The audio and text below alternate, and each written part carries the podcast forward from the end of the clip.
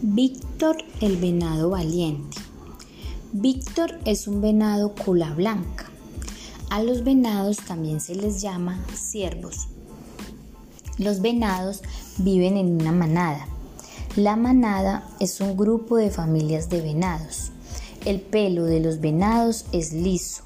Los machos tienen astas que parecen cuernos. Las astas están ubicadas al lado y lado de la frente y crecen cada año. Cuando están jóvenes, las astas se ramifican. Las patas de los venados son delgadas y terminan en pezuñas partidas en dos. El cuello es largo. Los venados se alimentan de hojas, ramas y plantas. Los bebés de los ciervos o venados se llaman cervatos o cervatillos. A Víctor lo llaman el venado valiente.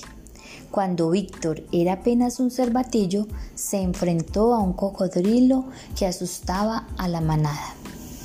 Todos los animales le temían.